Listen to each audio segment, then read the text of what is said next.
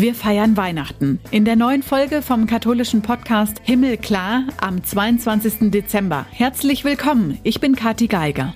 In dem Gespräch diesmal mit Pater Nicodemus Schnabel wird klar, dass die Menschen, die am nächsten an Jesu Geburtsort leben, gar nicht alle zu der Zeit Weihnachten feiern wie wir Europäer.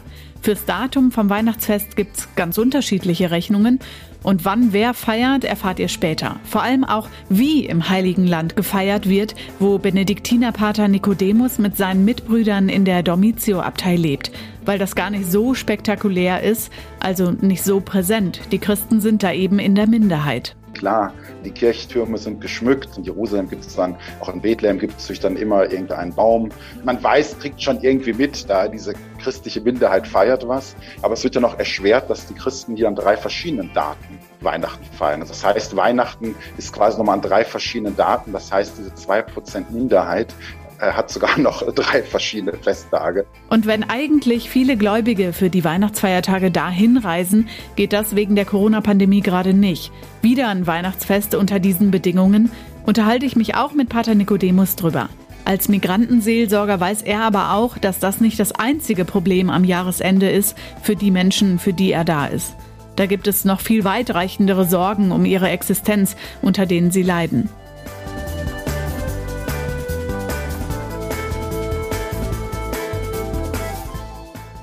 Vorher habe ich für euch noch, was in dieser Woche so los war. Papst Franziskus ist 85 Jahre alt geworden. Am vergangenen Freitag hatte er Geburtstag.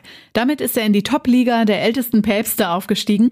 Nur wenige vor ihm haben das geschafft und sind während ihrer Amtszeit älter geworden. Allerdings hat Franziskus mit Geburtstagspartys ja nicht so viel am Hut.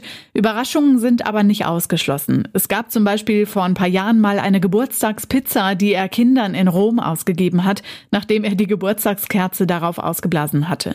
Ein Papst, der eine besondere Art hat, mit Menschen umzugehen und nach wie vor sehr aktiv ist.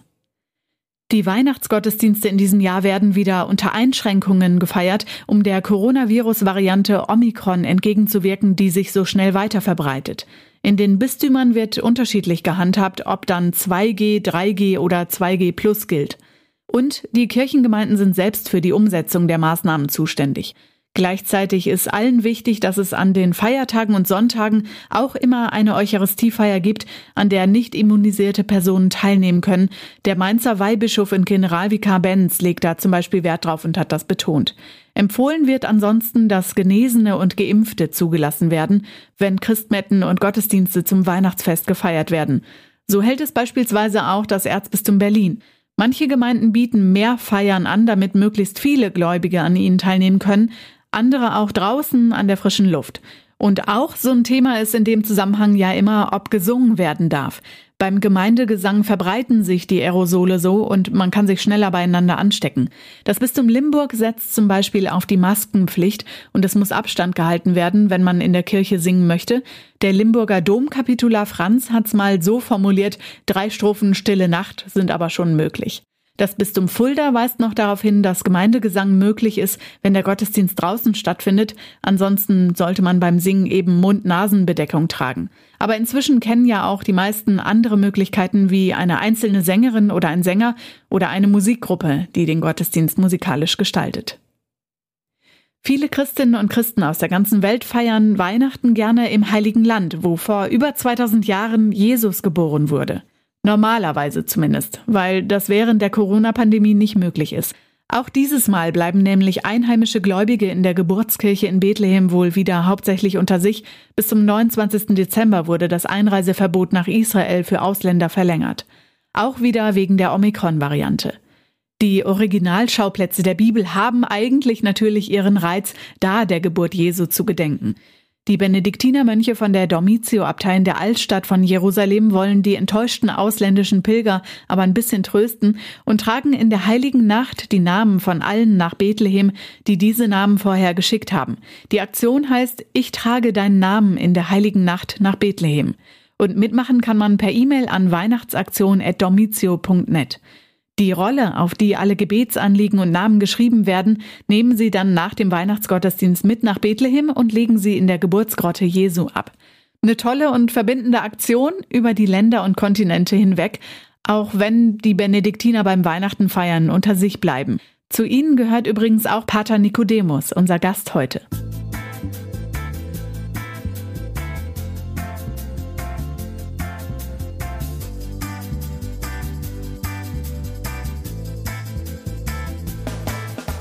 Heute spreche ich mit Pater Nicodemus Schnabel, Benediktinermönch von der Jerusalemer Abtei Dormitio, Liturgiewissenschaftler und Ostkirchenkundler und war als Berater für Religion und Außenpolitik beim Auswärtigen Amt tätig. Jetzt ist er seit dem 1. September Migrantenseelsorger in Jerusalem. Schönen guten Tag. Ja, schönen guten Tag. Israel war ja ganz am Anfang der Corona-Pandemie Vorreiter, was das Impfen angeht. Da haben wir alle zu Ihnen ins Land geguckt und auch das sogenannte Boostern der alten Menschen wurde bei Ihnen ja jetzt schon im Sommer begonnen. Fühlt es sich, wenn man da lebt, auch so fortschrittlich an? Naja, es kommt immer drauf an auf die Perspektive. Natürlich, also Israel ist ein ganz spannendes Land. Also ich würde es mal so sagen, oder überhaupt die ganze Region, wenn man noch Palästina mit dazu nimmt, was wir gern heiliges Land nennen, um es quasi mal aus diesem politischen Kontext zu lösen, ist natürlich ein Land voller Sehnsüchte, ein Land, was unfassbar fortschrittlich ist in vielen Bereichen, äh, in anderen Bereichen aber auch, äh, ja, ähm, nicht so fortschrittlich, äh, ein Land voller Widersprüche, ein Land, wo man eigentlich jeden Tag so ein Aha-Erlebnis hat. Mhm. man denkt, okay, wie passt das zusammen? Und tatsächlich, wenn wir über Corona sprechen, würde ich sagen, Vorsicht vor einer Überidealisierung Israels aber natürlich auch Vorsicht irgendwie vor einer Arroganz gegenüber Israel, sondern äh, genau, Israel hat halt versucht, seinen Weg zu gehen, Palästina sein und so weiter. Und wie alles in dieser Region, nichts ist einfach, alles ist kompliziert. Wie geht es Ihnen denn persönlich an diesem Zeitpunkt der Pandemie? Also meine Perspektive ist jetzt mal eine ganz andere. Ich bin zwar 2003 hier eingetreten, habe sogar vorher 2000, 2001 studiert und zum theologischen Studienjahr Jerusalem, auf das ich gern immer auch wieder hinweise. Man kann sich auch bewerben bis Ende Januar die Möglichkeit für das nächste Jahr unter www.studienjahr.de, wenn diese kurze Werbung erlaubt ist. Und 2003 bin ich Mönch geworden. Und das heißt, ich bin ja eigentlich schon wirklich lange hier. Und man könnte ja meinen, so ein bisschen hätte ich schon kapiert, wie der Hase hier läuft. Aber ich erlebe nochmal meine Wahlheimat ganz neu. Aber seit 1. September bin ich eben lateinischer Patriarchalvikar für alle Migranten und Asylsuchende. Und das heißt, durch diese Brille schaue ich jetzt auf Corona, schaue ich auf das Land, schaue ich auf alles. Äh, und das tatsächlich eine Brille, die wirklich mir ganz neue Perspektiven eröffnet. Weil wir reden hier von über 100.000 Menschen, die mir anvertraut sind. Migranten aus den Philippinen, aus Indien, aus Sri Lanka, Asylsuchende, vor allem aus Eritrea, Äthiopien, andere Teile Afrikas. Und ich erlebe natürlich jetzt auch zum zum Beispiel, wenn es um Impfung geht, wenn es um solche Fragen geht, das ist natürlich alles durch die Brille dieser Leute. Viele von denen illegal, viele von denen statuslos, viele von denen, ja, äh, mit Kämpfen, wo es sehr existenziell wird, wo ich sage, wie geht's mir gerade? Ich würde sagen, ich bin jeden Tag dankbar, dass ich diesen Menschen dienen darf. Und ich werde jeden Tag sehr demütig und erkenne, wie unfassbar privilegiert ich bin, allein durch meine Geburt und meine Staatsbürgerschaft, die ich habe. Auf diese Menschen kommen wir gleich auch noch zu sprechen. Wie gehen Sie damit um, dass uns das Virus in seinen ganzen Varianten, die jetzt da gerade kommen, nicht loslässt? Ja, also wenn ich ehrlich bin, äh, ganz ehrlich, mich nervt es ein bisschen. Ich durfte jetzt auf Zypern mit dabei sein, wo Papst Franziskus ja war. Und ich finde, seine große Grundbotschaft war, Europa ist momentan sehr, sehr fokussiert auf die Frage des Virus, auf die Frage Impfen, die Frage von Masken tragen, Abstand halten, äh, keine Ahnung, welche Maßnahmen, Lockdown ja, nein, mhm. äh, plus und so weiter. Und es gibt so eine komische Nostalgie. Man will wieder zurück in die gute alte Zeit. Und was ich wirklich spüre, und Papst Franziskus hat es so wunderbar auch wirklich auf den Punkt gebracht, diese gute alte Zeit war nicht so gut und toll. Wir hatten schon vor Corona die große Frage des Klimawandels, die große Frage auch Ökumene, große Frage interreligiöse Dialog und natürlich die große Frage der Migration. Über 80 Millionen Menschen auf der Welt äh, sind auf der Flucht und das ist so ein bisschen Punkt.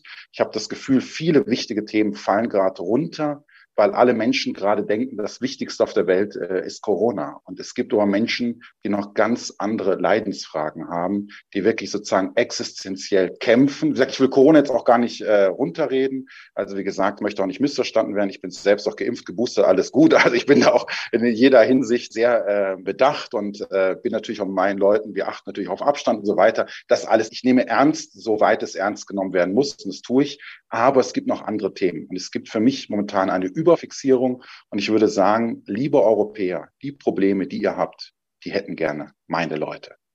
Noch relativ zu Beginn im Mai 2020. Da waren Sie in einer Art Corona-Exil, könnte man sagen, in einem belgischen Kloster im Benediktinerpriorat Saint-André de Clerland, um da dann Französisch zu lernen.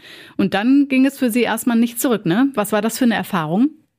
Ja, war eine Erfahrung, von der ich jetzt erstmal sehr profitiere. Ich habe ja auch eine große Gruppe frankophone Afrikaner, so gesagt, äh, hat äh, diese Zeit äh, sich sehr ausgezahlt. Ich brauche Französisch tatsächlich im täglichen Leben, auch für meine Arbeit. Ja, es war eine sehr spannende Erfahrung. Ähm, das war durchaus mal angedacht.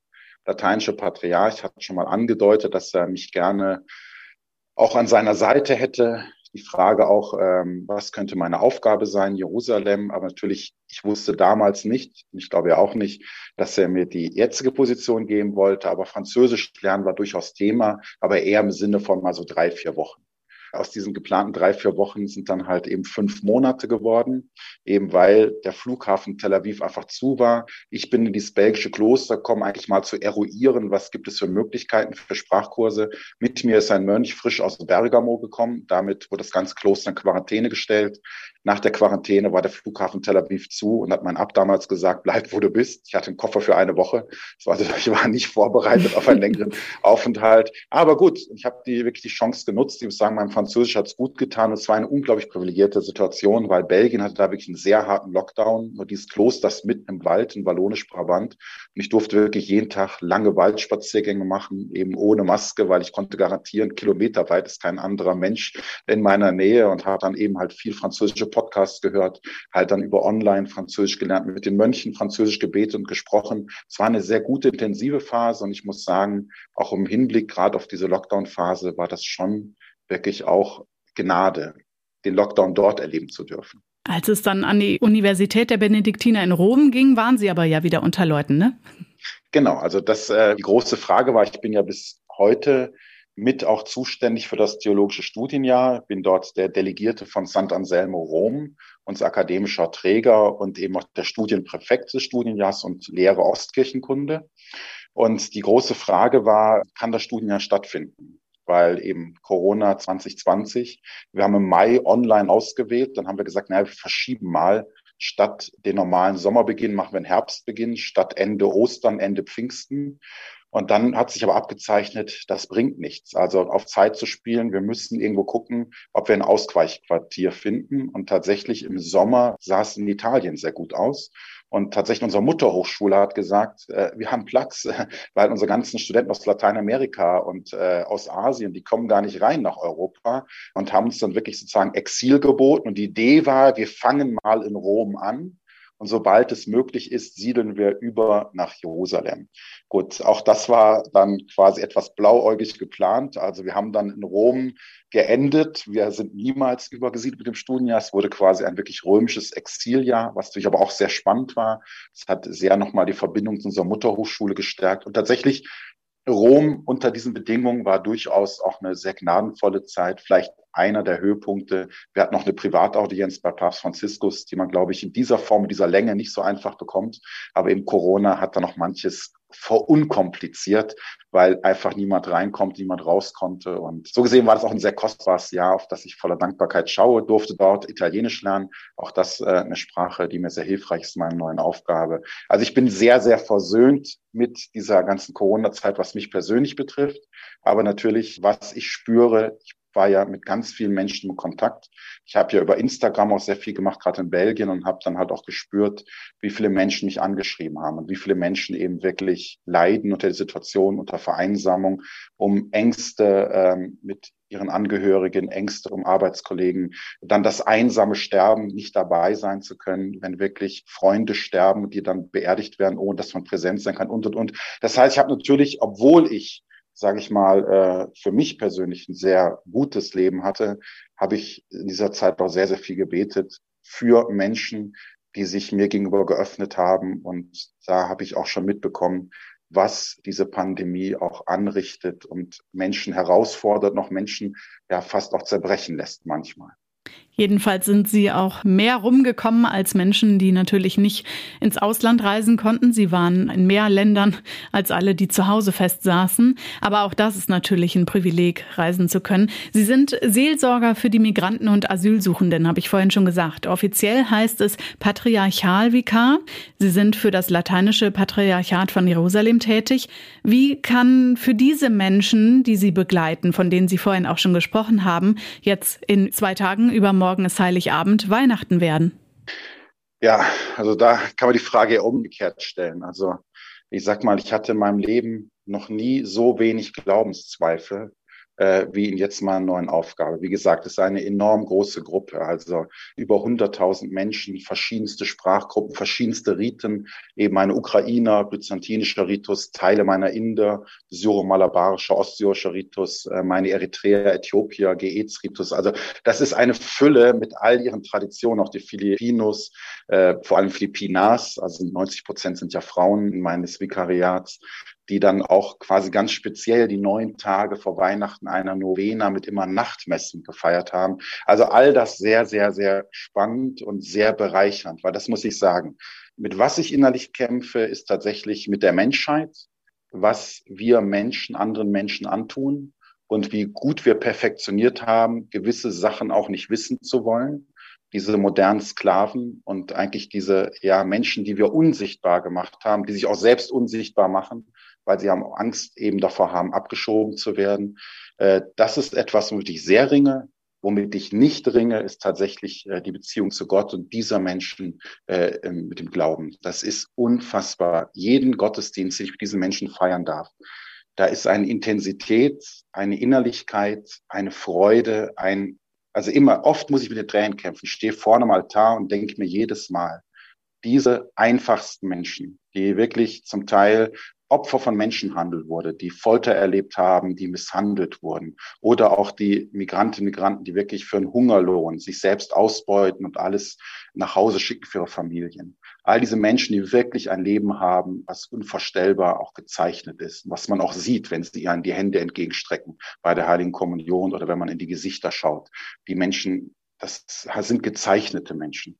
Aber diese Menschen, obwohl sie so ein hartes Leben haben, haben so einen Glauben, so eine Nähe, wo ich sage, ich armseliger, als Mönch, Priester und promovierter Theologe und was ich nicht alles, bin ich meilenweit entfernt von dieser Beziehung zu Gott, die diese Menschen haben. Und ich fühle mich jedes Mal so beschenkt und jedes Mal auch fast ja so gedemütigt, wo ich denke, boah, oh, wie armselig ist mein Glaube gegenüber der Glaube dieser Menschen, die wirklich, ja, also eine Intensität ihres Glaubenslebens haben, was ich einfach nur überwältigend finde. Und deswegen fühle ich meiner neuen Position mich eigentlich mehr beschenkt. Das heißt, das bereichert Sie auch in Ihrem Glauben? Absolut, wirklich. Also ich hatte selbst, also das ist, kann ich wirklich sagen. Also ich kenne Phasen der Dunkelheit meines Glaubens, wo ich wirklich mit Gott auch gerungen und an ihm gezweifelt habe und und und. Da muss ich sagen, ich spüre jetzt, also ganz ehrlich, das Problem ist nicht Gott. Das Problem ist nicht äh, der Gott, an den wir glauben, der an Weihnachten, was wir übermorgen ja feiern, Mensch wurde, einer von uns, der eben ganz genau weiß, was es bedeutet, Hunger zu haben, Durst zu haben, Kälte zu leiden und, und, und, der wirklich sehr genau weiß, wie es uns Menschen steht. Das ist nicht das Problem. Das Problem ist wirklich wir Menschen, wie wir mit anderen Menschen umgehen. Weil ich rede ja nicht von Leid, was irgendwie aus dem Nichts kommt, wo man sagt, wie lässt Gott das zu? Schön, das ist kein gottgemachtes Leid, das ist Menschenleid weil wir Menschen meinen, wir können Menschen für einen Hungerlohn ausbeuten und sie quasi, ja, ähm, unseren Luxus dafür sorgen, dass wir, ja, äh, für ein paar Pfennig halt die Drecksarbeit delegieren an andere Menschen, die wir eben nicht auf Augenhöhe behandeln, nicht als Mitmenschen, nicht was wir, das ist immer das, wo ich denke, also ich kämpfe momentan sehr stark auch mit der Glaubwürdigkeit von Gläubigen. Wir sagen immer so schön, ja, wir sind alle Schwestern und Brüder, wo ich dann wirklich gerne rückfragen möchte, wo ist denn das konkret gelebt? Weil die sogenannte illegale Putzfrau im Süden Tel Avivs hat dieselbe Taufe wie der ähm, ja, sogenannte Infiltrant aus Eritrea, genau dieselbe wie ich. Und in Gottes Augen sind wir gleich. Aber wir Menschen behandeln mich anders als die Philippiner und den Eritreer. Und das sozusagen auch durchaus in der Christenheit. Und da, wo ich dann sage, liebe Christen da draußen, ich würde euch gerne alle mal rückfragen, das klingt immer alles so toll mit, wir sind alle Geschwister und Schwestern und Brüder und was nicht alles, meine Fürbitten, wird dann was ich für die ganze Menschheit gebet hin und her. Und ich frage mich wirklich, ist das aber auch im Herzen angekommen? Dass diese Menschen sind unsere Schwestern und Brüder, die dieselbe Taufe haben wie wir. Und da würde ich sagen, da ist noch ganz, ganz viel Wegstrecke vor uns. Diese Ungerechtigkeiten gibt es nicht erst seit gestern, das Leid auch nicht erst seit letztem Jahr. Für uns ist es das zweite Jahr Weihnachten, wo wir das Fest so feiern, mit Vorsicht, mit Blick auf die Menschen, die wir treffen oder in Gottesdiensten dann zum Beispiel vorsichtig sein müssen.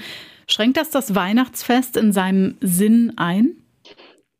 Nee, überhaupt nicht, weil ich würde sagen, Weihnachten ist ja dieser große Gott, der Allmächtige, der Schöpfer des Himmels und der Erde, der sichtbaren und der unsichtbaren Welt, wie wir im großen Glaubensbekenntnis bekennen, dieser unfassbare macht sich klein, wird einer von uns und liefert sich aus, ja, dieser Conditio Humana, diesem Menschsein, was eben bedeutet, auch zu erleben, eben erstmal die körperlichen Bedürfnisse, aber eben auch äh, seelische ja, wie soll man sagen, Bedürfnis, was ich finde ganz, ganz stark, äh, weil jetzt auf Zypern durfte ich auch im Lazarusgrab sein, ist mir das nochmal so bewusst geworden, die Geschichte, dass Jesus ja weint.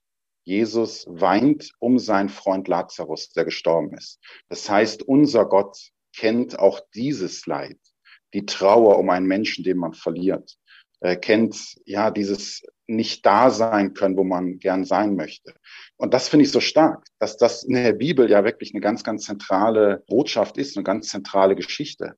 Wo ich denke, das ist das Wunderbare von Weihnachten, wo wir vielleicht wirklich nochmal klar machen, unser Gott weiß um uns und kann mit uns fühlen. Und vielleicht sollten wir das auch zulassen, auch nochmal unser Gottesbild zu überprüfen. Wirklich, dass Gott der ist, der uns näher ist als wir selbst und wirklich um unseren Gefühlshaushalt weiß, um unser Ringen weiß, um unsere körperlichen Bedürfnisse weiß, um all das weiß. Und dass wir eigentlich nochmal mehr Mensch werden sollen und eigentlich vielleicht auch genau diese emotionalen Ressourcen auch nochmal neu entdecken. Gerade jetzt mal im deutschen Sprachraum. Nicht nur die rationalen Ressourcen, weil sie glaube, es ist jetzt nicht nur eine intellektuelle Auseinandersetzung, sondern auch äh, dieses emotionale Zulassen und eben auch, dass sich eingestehen, dass man Menschen vermisst, dass man einsam ist, dass man sich gern jetzt Gemeinschaft wünschen würde und das aber mhm. auch ins Gebet tragen zu dürfen. Sie haben davon gesprochen, von den Menschen, mit denen Sie zusammen leben, zusammenarbeiten. In Jerusalem leben Juden, Muslime, Christen, ganz viele Menschen verschiedener Religionen und Ethnien auf engstem Raum zusammen. Wie können wir uns vorstellen, wie die Festtage zu Weihnachten in Jerusalem begangen werden? ja, relativ unspektakulär, weil die große Mehrheit sind eben Juden und Muslime. Das heißt, äh, diese zwei Prozent Minderheit der Christen ist, man kann sich vorstellen, vielleicht zum Vergleich wie Chanukka in Deutschland. Es gibt dann halt paar Chanukiot, es kommt in Nachricht, man weiß, die Juden feiern da was, aber die wenigsten haben irgendwie jüdische Freunde. Und so kann man sich auch vorstellen, klar, äh, die Kirchtürme sind geschmückt. Es gibt dann auch in Jaffa, auch in Jerusalem gibt es dann, auch in Bethlehem gibt es natürlich dann immer irgendeinen Baum. Man weiß, kriegt schon irgendwie mit, da diese christliche Minderheit feiert was, aber es wird ja noch erschwert, dass die Christen hier an drei verschiedenen Daten Weihnachten feiern. Also wir haben das westliche Weihnachten, jetzt 25. Dezember. Wir haben das östliche Weihnachten am 7. Januar, was eben der 25. Dezember im julianischen Kalender ist. Und wir haben hier in Jerusalem den 19. Januar, das armenische Weihnachten, weil die Armenier noch die einzigen Christen sind, die traditionell am 6. Januar Weihnachten feiern. Aber weil sie hier auch den alten Kalender verwenden, ist dann hier bei uns der 19. Januar. Das heißt, Weihnachten Weihnachten ist quasi nochmal an drei verschiedenen Daten. Das heißt, diese zwei Prozent Minderheit äh, hat sogar noch drei verschiedene Festtage. Man kann sagen, so die Juden nehmen das wahr. Ne? Da gibt's irgendwie was. Äh, wenn natürlich dann auch irgendwie Nachrichten anschalten, gibt's dann dieses Bild der Welt. Viele denken an Weihnachten ist eben dieser Weihnachtsmann, genau dieser Mensch da im roten Bademantel der Zipfelmütze, wo man auch dann irgendwie das muss ich da manchmal auch erleben. Zum Beispiel in Indern habe ich im Advent eine Fußprozession gemacht mit über 1000 Indern von Jose nach Bethlehem. Hat jeder auch dann so eine Weihnachtsbaumelmütze aufgehabt. Dachte ich, na ja, hm.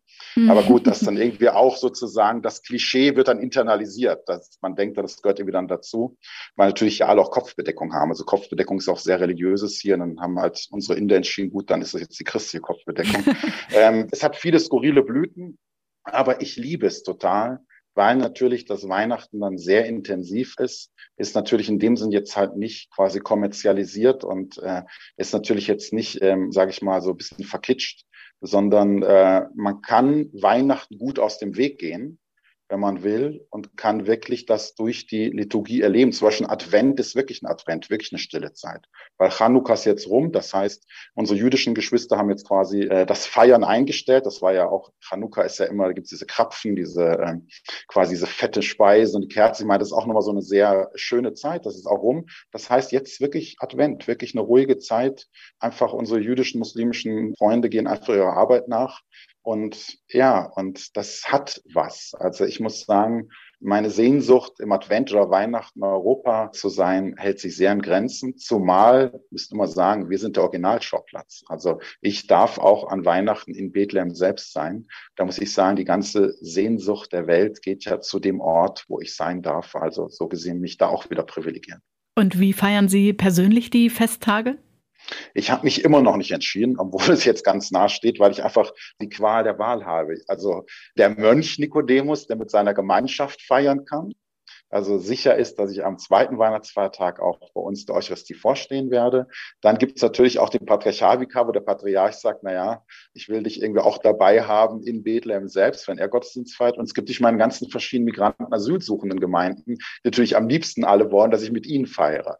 Und das heißt, so gesehen wird es wahrscheinlich eine Mixtur. Ich erahne aber, sehr viel Liturgie und kein Schlaf. Sie haben von den Konflikten gesprochen, die sich da ja dann auch ergeben, religiös oder aus welchen Gründen auch immer politisch. Nehmen Sie das mit in das Weihnachtsfest, in die Liturgien, die Sie feiern? Absolut, andauernd. Also ich muss wirklich sagen, das ist das, was aber auch schon immer mich begleitet hat weil es gibt eigentlich die Möglichkeit, wenn ich das, also das ist ja das Schöne am Christentum, ich muss mich nicht selbst erlösen.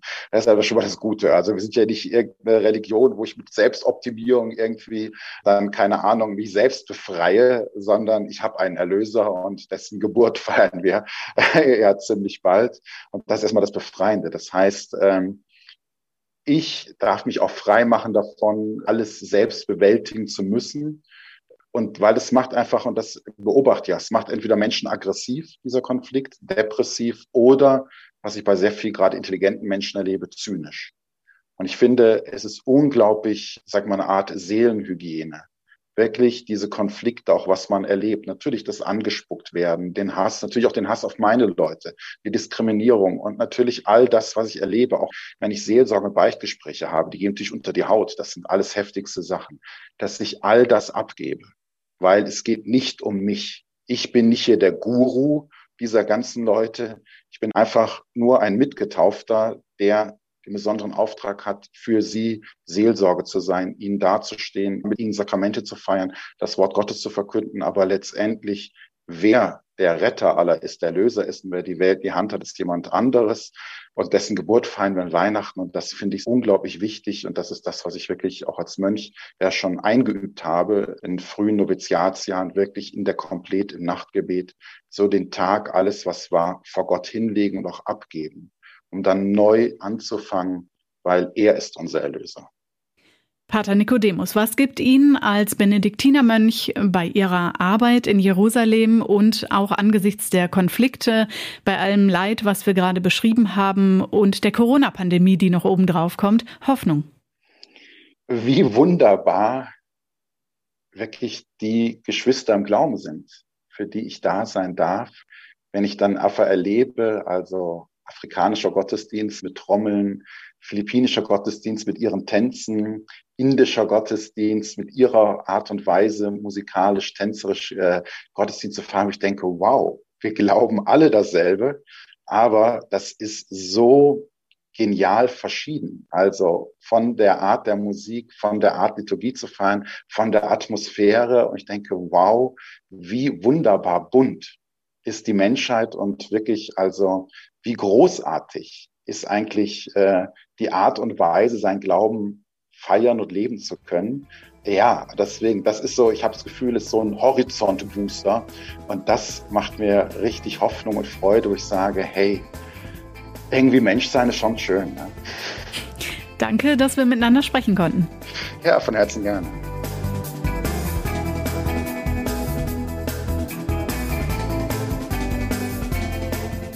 Als Himmelklar Podcast gibt's uns auf Facebook und Instagram. Auch auf Twitter findet ihr uns unter himmelklar-pod.